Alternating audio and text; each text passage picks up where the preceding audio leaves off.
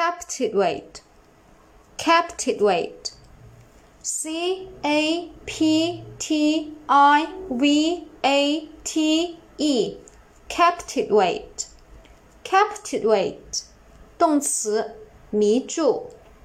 Again, C A P T I V A T E, captivate, captivate，动词，迷住。 时态变化，过去式。captivate 直接在后面加一个 d，过去分词。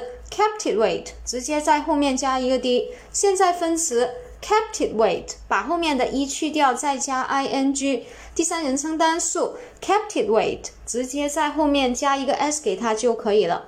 下面我们重点来说一下这个单词的记忆方法。